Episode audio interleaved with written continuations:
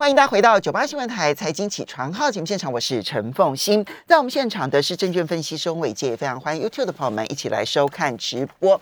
好，台北股市呢，昨天开高走低，一度翻黑，让大家很紧张，但是随后又翻红，哈。那所以呢，其实不管集中市场或者是 OTC 都是上涨的。集中市场上涨了一百三十二点，收盘指数一万四千三百四十九点，涨幅百分之零点九三，成交金额是两千五百七十二亿元。OTC 的部分呢也上涨了二点三零点，收盘指数是一七三点一八点，涨幅百分之一点三八，成交金额是五百七十五亿元。好，所以伟杰，我们看一下台北股市啊，那么昨天的上冲下消如何解读？因为今天凌晨的美国股市也是开低，原本市场好担心哦，道琼大跌六百多点，就最后呢收盘的时候变成小跌，然后呢标普啦、纳斯达克啦跟费城半导体甚至于收红，如何看待？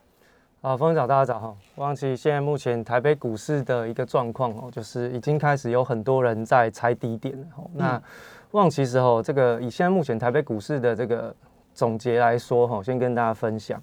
当然，我讲这比较客观的这个看法，其实有我的这个讯号的观察哈。那当然，有的时候这个如果手上还有持股投票，可能听起来会比较不舒服。那当然，如果你手中已经是零持股或者是超级低成本的，那可能在这边就是等待呃下一波进场的机会。那所以其实我们对于大盘的一个看法，基本上就是利用条件来做检验。那所以当条件没有完成，本来就不会发生。好，那。一定在这个市场当中，你绝对不可能去摸到所谓的绝对低点。嗯，好，这是机会非常非常低。好，那有时候中了就是可以签乐透的时候。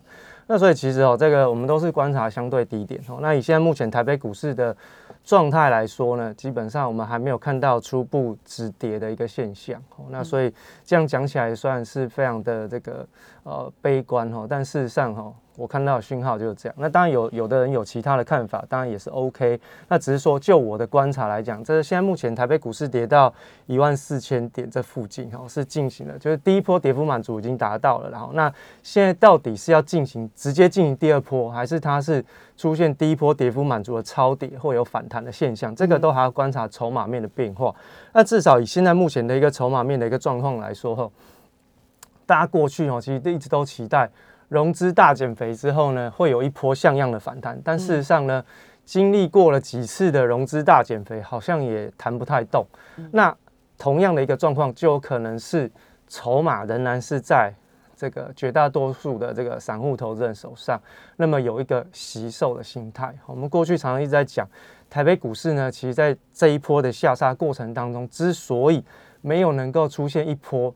很像样的反弹，就是这种超过千点以上这种反弹，基本上最重要的关键就在于筹码面。那这个吸售的心态呢，基本上就让很多的散户投资朋友呢，一直都是挂低去承接。那当然就给了外资一个非常好的出货机会。哦，那你挂低低的接，那一般来说你预期的低。不是低点，然后很容易就成交的时候，其实就代表你买到的那个价位还会有更低点出现。那台北股市呢，其实要上涨也很简单，其实呢就是要愿意追价。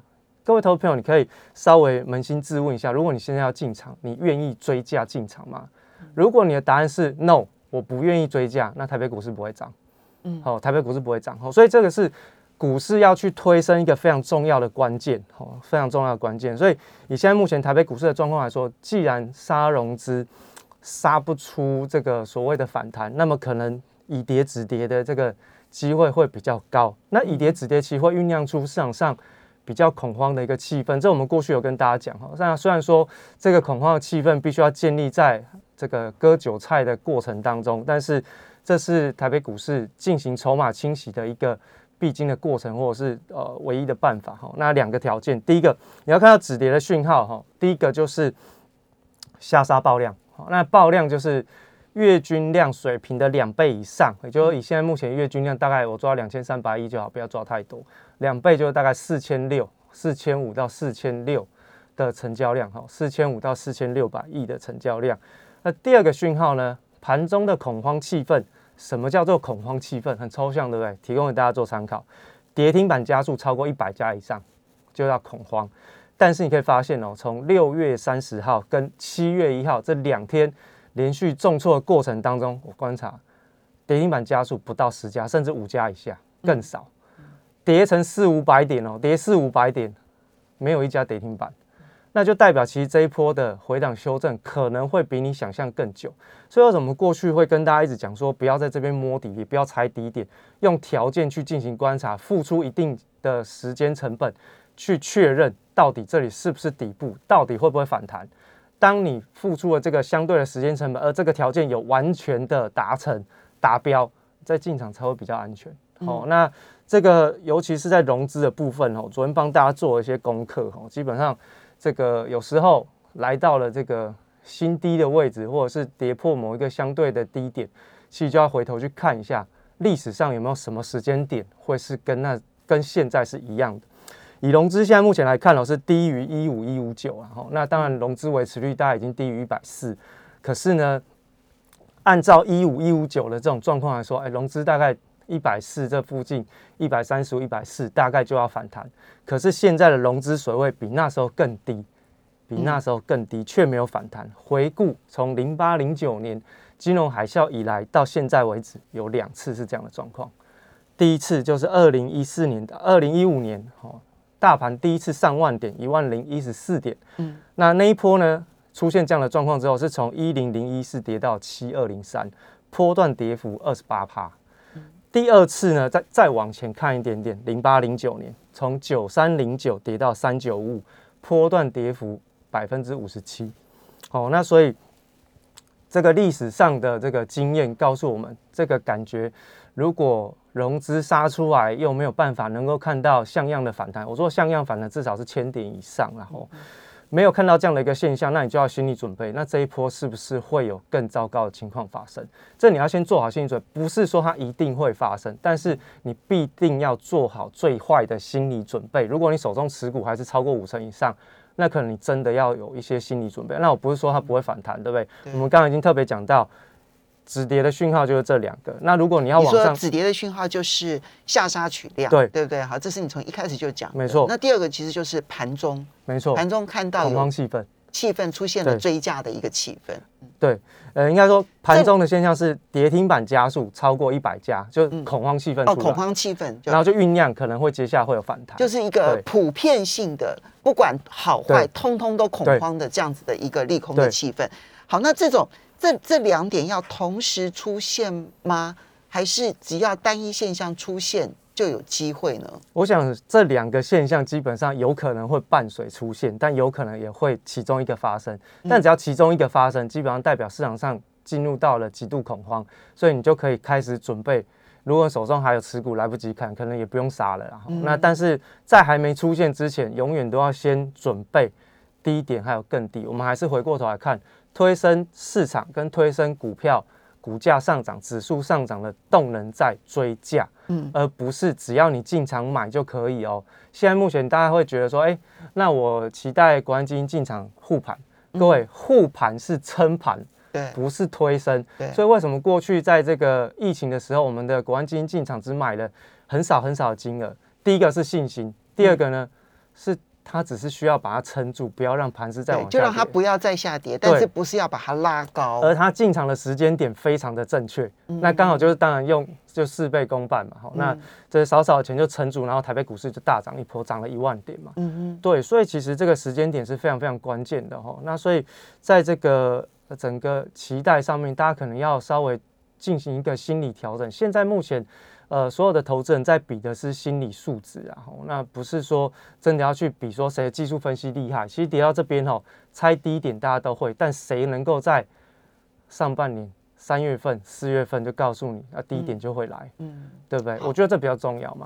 好，所以刚刚提到的就是呢，嗯，其实你从技术线型上来看的话，确实跌幅满足点已经出现，嗯，好，但是问题是呢。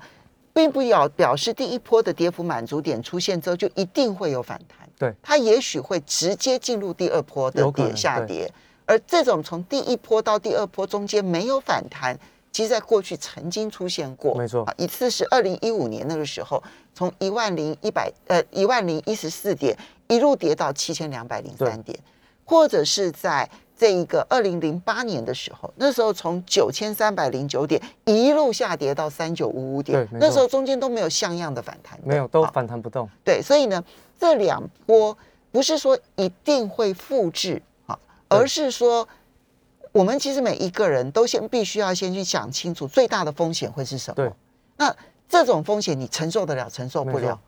那如果你觉得说你承受不了，那这个时候其实稍微高一点你就得卖，没有错。否则的话，你未来其实压力会越来越大，没有错。但如果说今天你承受得了，那你就必须告诉自己，好，跌六成我都承受得了。没错。我我们先这样讲，不是说会跌六成哦。对对对。那这个时候你在看待股市的下跌的时候，你的心情才会平稳。对，我们是说哈，就是说这样的现象。历史上不常发生，但一旦发生，它就会死伤惨重，所以我们一定要先做好最坏的准备，然后乐观的期待嘛。嗯，那你有最坏的打算，就像刚刚凤英姐提到，你有心理准备，而你觉得你的呃手中的持股，我可以承受它跌百分之六十，OK 啊？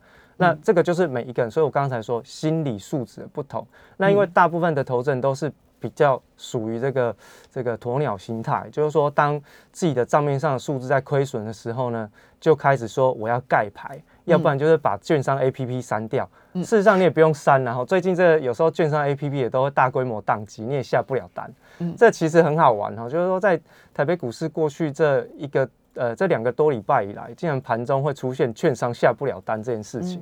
嗯，那当然这个还蛮蛮有蛮大的流动性风险。也就是说，我们过去在提醒大家，台北股市在操作的时候，一定要特别留意这个个股的流动性风险，其实是一直不断在发生。所以在这个操作上面，可能如果持股还是相对比较高，或者是在这边进场摸底的投朋友，你一定要先确认，嗯，就是你要去做风险评估啦，哈，那 value and risk，好，那个。你要稍微去评估一下，哎，我这一波我摸反弹的这个成功的几率有高达多少？百分之五十以上，那我的获利有多少啊？这是你的获利的期望值。那你下跌之后有百，比如说一半一半，百分之五十期期是下跌的，那下跌会跌多少？这两个数值呢加起来就是你的这个报酬率的期望值。那报酬率期望值如果大于零，那就代表说，哎，你可以评估一下是不是可能有机会。有可能有机会，不代表一定要。可能有机会，你愿不愿意付出？OK，对，好。那所以为什么在这个时候它有反弹或没反弹很重要？因为有反弹跟没反弹，其实对于很多人来讲，可能是一个是一个逃命坡或是一个解套坡。那这个逃命坡跟解套坡到底会不会出现？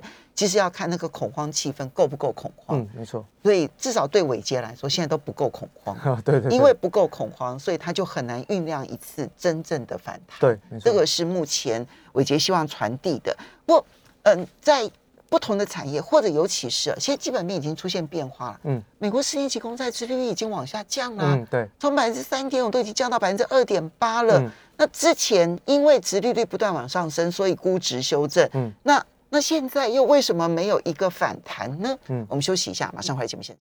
欢迎大家回到九八新闻台财经起床号节目现场，我是陈凤欣，在我们现场的是证券分析师翁伟杰，非常欢迎 YouTube 的朋友们一起来收看直播。好，伟杰，所以我们接下来其实要来，我我基本面的部分要想要请教，我相信很多人也会觉得很奇怪。嗯，之前说是因为通膨，所以呢股票下跌。对，啊。然后接着呢，说是因为呢，美国升息之后，美国的这个公债值利率飙升到百分之三点五，嗯，所以要有估值修正。对，那可是现在这两件事情都已经逆转了。第一个，你看到原物料价格现在也在大跌啦，然后你看到说美国的十年期公债值利率从百分之三点五，现在最新的报价已经来到了百分之二点八二四了。对，所以差距也很大啊。那之前问那不能估值修正回来吗？嗯，那不能够这个通膨的问题是不是觉得好像已经快见顶了呢？怎么来判断？好，忘记哦，这个过去我们讲估值修正，其实我们一开始。是说这个实质利率其实会带动全市场修正。好，那十年期公债值率是在这一波我们观察的时候，它是主要带动实质利率往上走的，所以我们才会说，哎，直接简化，因为大家要去查实质利率哈，基本上有点难度，因为你要上这个 FED 的官网去查。那那我们就说，那你就可以直接大致上你可以先看。美国十年期公债值利率，因为毕竟这一波它是名目市场的名目利率，那名目利率是带动这一波实质利率上来的一个非常重要的关键，所以你可以直接看它，等同于你也可以呃追踪到实质利率的一个发展哦。那那我们才说说，其实，在实质率上涨的过程当中，其实是进行了估值修正哦。那现在目前看起来，这个十年期公债殖率往下跌，两件事情。第一个，这个终于找到了哦低阶的买点，我就是说资金找到了方向。那有一些资金呢，就认为说，哎，百分之三左右的这个呃公债殖利率，我适合来做资金的停泊，然后就转进。那一转进之后呢，在债券价格涨嘛，所以殖利率就往下掉。那第二件事情呢，就是面对现在目前哈这个最近这两三个礼拜，美国公布出来的这一些总体经济、总体总体经济的数据，基本上都是呈现破底或者是崩盘的现象。嗯，那所以对于十年期的这个名目利率，好，就是说十年期的债券值利率这件事情就会往下修，因为它跟长期的美国的景气是正相关。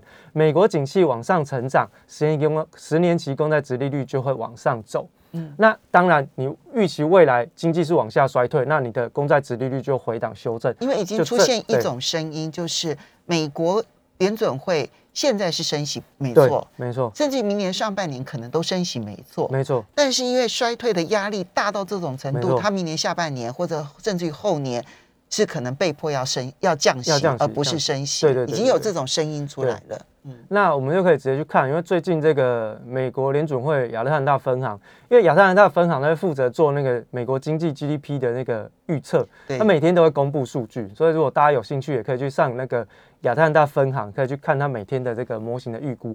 那它每天预估长期的经济，其实它会有一定的落差，嗯，因为它每天都要预估一个数字出来。那现在目前最新我看到的就是上个礼拜截至礼拜五为止，它就是。第二季美国的 GDP 成长率是来到负的二点一啊，之前从一点九到一点三到一，然后到零，然后到负的一点九，然后到负的二点一，好，就过去这一个礼拜的走势是这样子。对，最新的数字。对，那既然美联储负责这个总体经济数据。这个模型预估的这个单位都这样讲，那当然十年期公债值率就往下掉。嗯，那为什么这一次会有科技股的反弹？其实还是回过头来去，十年期公债值利率往下掉，其实带动的是这种实质利率的下跌嘛。嗯，好，它虽然说还是已经回到正值了，已经回到零零以上了。那回到正值之后呢，其实过去在从负。转正的过程当中进行了估值修正，那现在已经开始维持在零轴以上，相对比较稳定，没有再继续往上涨的过程里面，对市场上估值修正的压力会减轻。嗯，好，估值修正压力减轻，那估值修正压力减轻，其实呢，在过去这一个礼拜，好，市场上正在酝酿的是什么？基本面修正的危机。嗯，好，基本面修正的危机，所以其实基本面修正的危机，它会带来的是企业或者是整个。指数哦，就是个别经济体的指数，企业的本益比下修，哎，又来一次哦，所以其实这两个是互为因果。一开始利率的环境带动了估值往下修正，那修正完了之后，现在未来的经济衰退的格局开始慢慢稳定，开始有企业下修未来的财务预测的时候，这一些华尔街投行又会开始把这些企业的本益比下修。嗯，所以即便你看到在整个这个。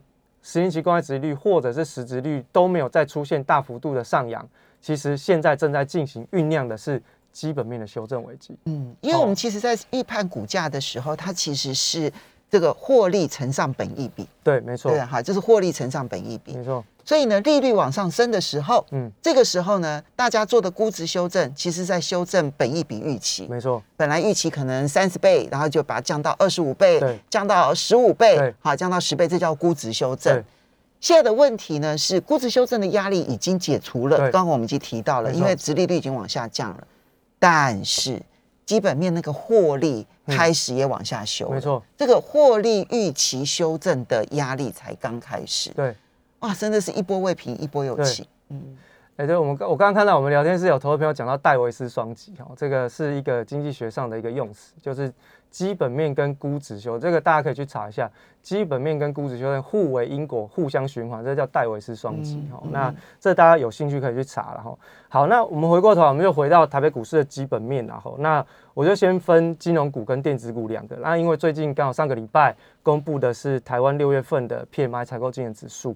那以金融股来讲哈，我们过去有跟大家讲过，奇怪哈，为什么该强不强，还出现高档补跌？原来在六月份的台湾非制造业的 PMI 采购经理指数公布出来，金融保险产业的指数竟然只有二十一点三，是所有产业最低的一个数据。那我们跟大家讲，就 PMI 的数据是五十是一个景气荣枯线的一个正常水位，往上五十以上叫做经济景气的复苏或繁荣，往下就是有可能会放缓或衰退。对，那如果说以现在目前看起来，四十如果是叫寒冬，那二十一点三不就是冰河时期吗？好，金融业哦，金融这个是这个中经院他们在这个受访的时候特别跟大家讲的一件事情。那也就是说，对金融业来讲，未来的行业展望是极其悲观。那有三件事情，第一个是我们的央行是持续的在紧缩资金，这我们过去有跟大家讲过，针对金融业在进行流动性的一个紧缩。第二件事情。呃，他们的这个投资的难度是变高，不管是国外的债券市场或者房地产市场，甚至在股票市场当中，难度变高，所以在接下来的净值减损压力仍然是非常非常的重。第三件事情，因为央行的管控，所以对于他们在放贷的资金池变少也好，或者是面对未来经济景气的下滑，企业对于贷款的需求下降，也会造成是基本面的一个影响。所以其实就目前看起来，这个指数。呃，才刚刚跌破年线，然后形成了一个比较明显的一个这个技术分析的一个修正形态。我们认为金融指以金融指数来讲，它都有高档持续补跌的一个现象。那你现在目前的这个跌幅满足，我自己做测算，大概是在二零二一年一月份的一个位置点，也就是大概在一三六零，大概在一三六零，距离现在还蛮远的。哦，对，所以其实一三六现在它的呃金融类的指数是一五六七，对。所以你的满足点是一三六零的话，那其实还有一层多。对，没错哈。所以这个指数若跌一层，那个股可能在压力上面会更大。嗯。那另外就是在电子股的部分哈，现在目前这个大家都已经在讨论库存增加的一个风险，嗯，甚至也开始预估，有研调机构已经开始预估这一波半导体的这个库存所谓高涨的危机，有可能会持续到明年的下半年才会出现缓解的现象。嗯。好，那也就是说你现在。各位如果有兴趣，可以看一下 NVIDIA 跟 AMD 最近针对他们未来的景气下修的一个状况。另外，美光更明显嘛，它已经基本上积极的承认，不管是在手机、NB、伺服器或车用，其实都应用都不是很好，出货状况都不是很 OK 哈。所以科技类股压力就比较大。那台积电的部分，大家我相信最近有很多的这个有有很多的这个分析师也开始出来猜低点哈。我觉得猜低点很好玩哈。不用猜，散户的动态就决定了低点在哪里，决定了反弹空间的大小。以现在目前外资的这个状况来说，哈，大幅回补的几率是相对比较低，因为他们普遍认为台积电还是太贵。不管你可以去查这个台积电的这个本益比河流图跟本净比河流图，不管是从本益比还是股价净值比来说，他们的相对位阶都还是高。所以为什么这一次没有看到？外资在四百五以下积极的买进，原因是因为他们认为还太高，好还太贵。那大家如果要去看台积电的基本面的状况，可以去留意一下陆行之所提出来的台积电四问，这个是非常非常重要的关键。他的问题问得很严厉，而且非常犀利哦。这个是针对基本上是问台积电说你要不要去下修你的财务预测，或者是未来的出货展望哦。那会直接问说你的产能利用率要低到多少，你会改变你的资本支出？他先假设它的产能利用率会下降了，因为现在普遍市场上很多的投行已经做出模型预估了。OK，好，这些都是要注意的啦。有一些个股的基本面的变化，我们现在大盘的气氛是不好的，对个股的基本变化还在变化中哦，我们要小心注意了。要非常谢谢翁伟杰，要非常谢谢大家。